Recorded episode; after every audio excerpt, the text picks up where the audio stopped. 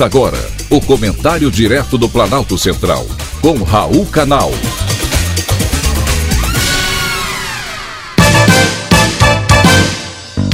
Queridos ouvintes e atentos escutantes, assunto de hoje: aumento para o Judiciário. Eu tenho certeza que você, querido ouvinte, ficaria feliz em poder aumentar o próprio salário em 18%. Seria uma maravilha, não é mesmo? É isso que fizeram os ministros do Supremo Tribunal Federal. Não apenas os 11 magistrados serão beneficiados com esta decisão, mas também os 119 mil servidores do Poder Judiciário. A média de salário deles é de R$ 13.290. Já os juízes da corte, que hoje ganham 39 mil reais, passarão a ganhar 46 mil, ou seja, 7 mil reais a mais. Nada contra o salário dos juízes, é muito menos do que ganha um executivo na iniciativa privada. Porém, para ganhar bem, o executivo tem que trabalhar bem, ter produtividade, ter eficiência, o que não acontece no Poder Judiciário. Quantos anos demora uma ação para ser concluída ou para ser julgada. A remuneração deve ser proporcional ao resultado. Você não concorda comigo? Poucos são os trabalhadores no Brasil que ganham 7 mil reais por mês.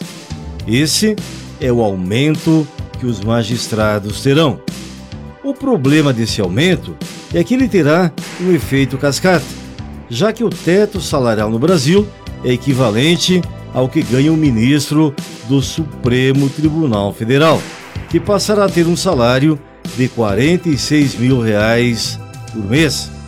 Alguns muito mais do que isso.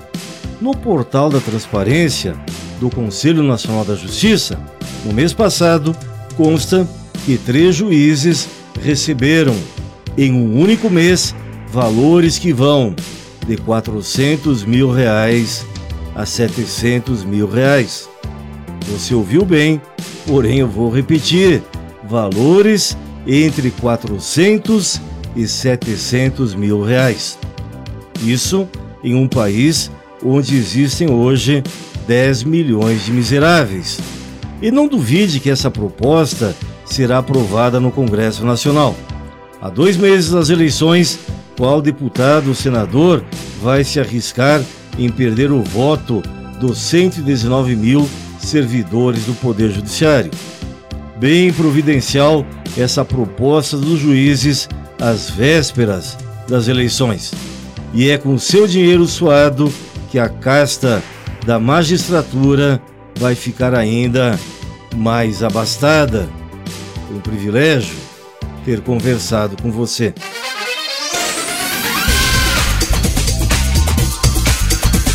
Acabamos de apresentar o comentário direto do Planalto Central, com Raul Canal.